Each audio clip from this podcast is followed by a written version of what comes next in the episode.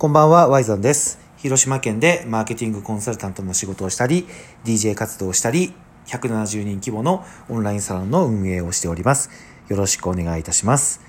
はい。というわけでですね、えー今日は番組に行く前に非常に嬉しいお知らせが、まああってね、さっきツイートもちょっと喜びさんでしたんですけど、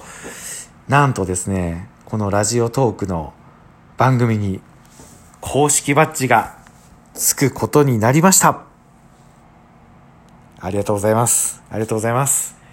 まあ本当にね、まあちょっと始めたばっかりで公式バッジ、まあいいなと思いながらね、まあいつかはというところで目指してやっていこうと思ってたんですけど、まあまさかこんなに早くつけてもらえるとは思わなかったので、まあ非常に嬉しいです。本当に。なんで、まあこれもね、いつも聞いてくれてる皆さんのおかげかなと。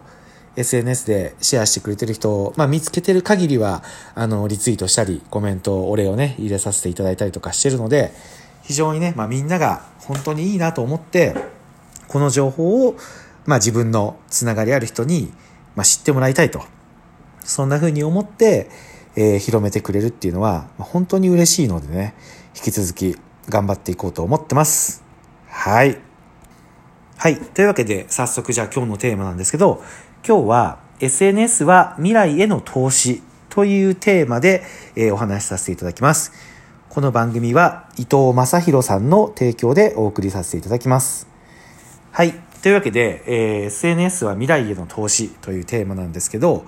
昨日ちょうど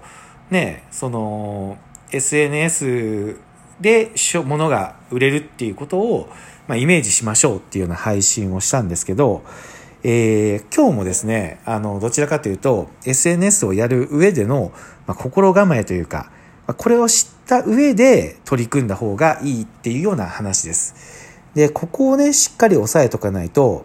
ある意味こう、SNS っていうのが今までのウェブマーケティングとか、マスマーケティングとは、ちょっとね、あの、様子が違ってくる性質のものなので、そのイメージでね、ちょっと発信したら商品が売れるみたいなイメージでやっちゃったり、ちょっと広告出せば反響があるみたいなイメージでやってしまうと、どうしてもね、ちょっと SNS あんまり意味ないじゃんっていうふうに思ってしまう。それはね、非常に僕も残念なので、せっかくなら、えー続けてほしいと思ってますので、えー SNS は未来への投資だというようなテーマでお話しさせていただければと思います。はい。というわけで、えっ、と、まあ、前回の話ともちょっと繋がってるんですけど、結局、今時代がすごいこう激変期にあるわけですよ。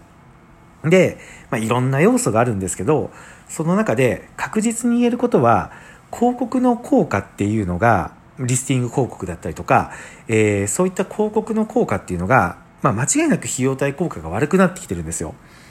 それは、えっ、と、まあ、少子高齢化により、えっ、と、お客さんのね、そのマーケットが小さくなっているというところもありますし、えーリスティング広告っていうものが、あの、人気のワードは値段がどんどん上がっていくので、えー値段が高くなれば、当然費用対効果は合わなくなるというような状況にある。その中で、えーどういう動きをしないと僕らはいけないかっていうと、マーケットを広げる動き、えっ、と、需要をこう掘り起こす動きをしないといけない。これは、あのーやっぱり向き合わないといけないと思うんですよ。なので、イメージ的には、SNS っていうのは、その、需要を掘り起こす、マーケットを広げるっていう役割を担ってくれるっていうふうに思ってもらえたら、まあ、まず間違いないのかなと思うんですよ。なので、これ逆に言うとですよ。逆に言うと、その需要を、えー掘り起こすとか、マーケットを広げるっていう動きというふうに SNS を位置づけるならば、これ逆に言うと、SNS だけやってたら、まあ当然こけちゃうっていうことになるんですよね。だって需要を掘り起こすとか、まあビジネスっていうのはそもそも需要、お客さんの課題とか、えー困ってることを解決して成り立つっていう側面がね、あるわけですから、もともとはやっぱりある需要に対してこういうことを私は提供しますっていうのがあの大事なのかなというところなんですよね。なので、今までは、あの、需要をこういかにこう取っていくかっていう意味で、えー興味を持って検索している興味を持って、えー、探しているっていうお客さんに、こういうのがありますよっていうのを適切なタイミングで表示していくっていうのが広告の役割だったんですよね。で、今もそれは、やっぱりすごく重要なパイを、えー、持ってるんですよね。なんで、ここを絶対勘違いしちゃいけないんですよ。SNS が今から来る、SNS の時代が来るっていうふうに言われてるから、もうそこだけやっときゃいいやっていうふうにやっちゃうと、これ、あの、間違いなく失敗するケースなんですよ。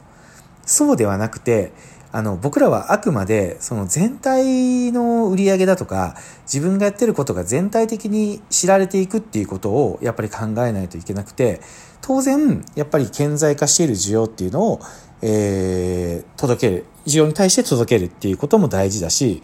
その一方で、それだけだと今後厳しくなっていくから、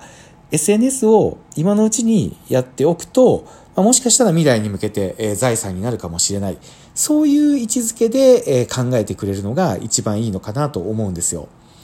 でですよ。まあ、そう思ってると、あの、SNS っていうものが見え方がね、ちょっと違ってくると思うんですけど、面白いのが、あのー、SNS のね、僕の魅力って何かというと、まあ、僕らみたいな個人とか中小企業とかっていう、その資本をね、潤沢に持ってない、えー、ビジネスをしている人でも同じフィールドで使えるんですよね。SNS の面白いところはそこで、あの、工夫とか運用次第で自分たちでも世の中に対して反響を起こすことができる。そういうツールなんですよね。なんで、僕としては、その、例えばテレビ CM 打ちたいとか、新聞広告バンバン出したいとか、えリスティング広告買いまくって、広島マーケティングコンサルタントとか、広島販売促進とかね、そういうワードを狙ってバンバン広告を出して仕事を取っていきたいっていうふうに思ったとしても、まあやっぱりね、個人でやってるので、そんなにかけれるお金っていうのはやっぱないわけですよ。で、反響があったとしても、結局自分一人で対応しないといけないから、その広告かけたほど反響があったとしても、結局受けれないっていう風になっちゃうから、なかなかね、その、打つ手がないというか、えー、非常にこう、スケールがないとやっていけないっていうのが今までだったと思うんですよ。で、それに対してね、やっぱり SNS っていうのは、さっき言ったように、誰でも同じ条件で使うことができるので、でしかも、まだ、あのーはっきりとした成功事例というか、これが答えっていうものも、まあ、出てないというか、むしろ、それがあるわけではないというような世界なんですよね。その、これ僕よく言うんですけど、人によってやっぱ SNS で発信すべき内容とか、えー、にじみ出る人柄っていうのって違ってて、で、それを好きだっていう人も結構千差万別なんですよね。だから SNS っていうのは、あくまで自分の色を出して自分のファンになってもらってでそこで、えっ、ー、と今まで興味なかったものに対して興味が生まれるっていうような使い方を僕は信じてるのでそれを今からねあの続けておくっていうことは将来的に、まあ、すごい財産になるなっていうふうに思ってるんですよ。なんでここを信じれるかどうかです。本当に。じゃないと、すぐにちょっと何かやって帰ってくるみたいなものだと思ってやっちゃうと、絶対に途中でこれやっても意味ないなと思っちゃうので、そうじゃなくて、僕らは、あのー、今からの時代が動く局面、えー、マーケットが小さくなっていく。で、広告単価が上がっていくっていうところに、いつまで付き合えるかっていう状況にあるので、それに向けて、今のうちに SNS っていうものを使い込んで、えー、需要を自分たちで作るっていう方に、もう一日の中の何時間でもいいので、目を向けておきましょうっていうことなんですよね。でですよ。面白いのは、あの、自分一人でそっちの方向に行ってるわけじゃないっていうところが僕はすごく面白いと思ってて、これがどういうことかっていうと、まあ、お客さんが単純に SNS を利用する頻度っていうのが上がってるわけじゃないですか。例えば、僕はね、えっ、ー、と、ぜ、いつか過去の放送で、SNS は自分で語るよりも語ってもらうようになろうっていうような発信をしてるんですけど、これがね、まさに大事で、例えば、頑張って頑張って自分の商品の口コミが1件投稿で生まれたとするじゃないですか。それってたった1件って思うかもしれないけど、もしその1件だとしても、その1人の向こうにフォロワーが何人か必ずいるわけですよ。で、そのフォロワーさんは CM とかみたいなノイズじゃなくて、その人の友達の情報をやっぱり聞いてくれるっていう、非常に角度の濃い伝わり方をするんですよね。で、大事なのはそこで商品力やコンテンツが本物であれば、その受けた友達の友達もそれをいいと思ってもらう率がやっぱ高いんですよね。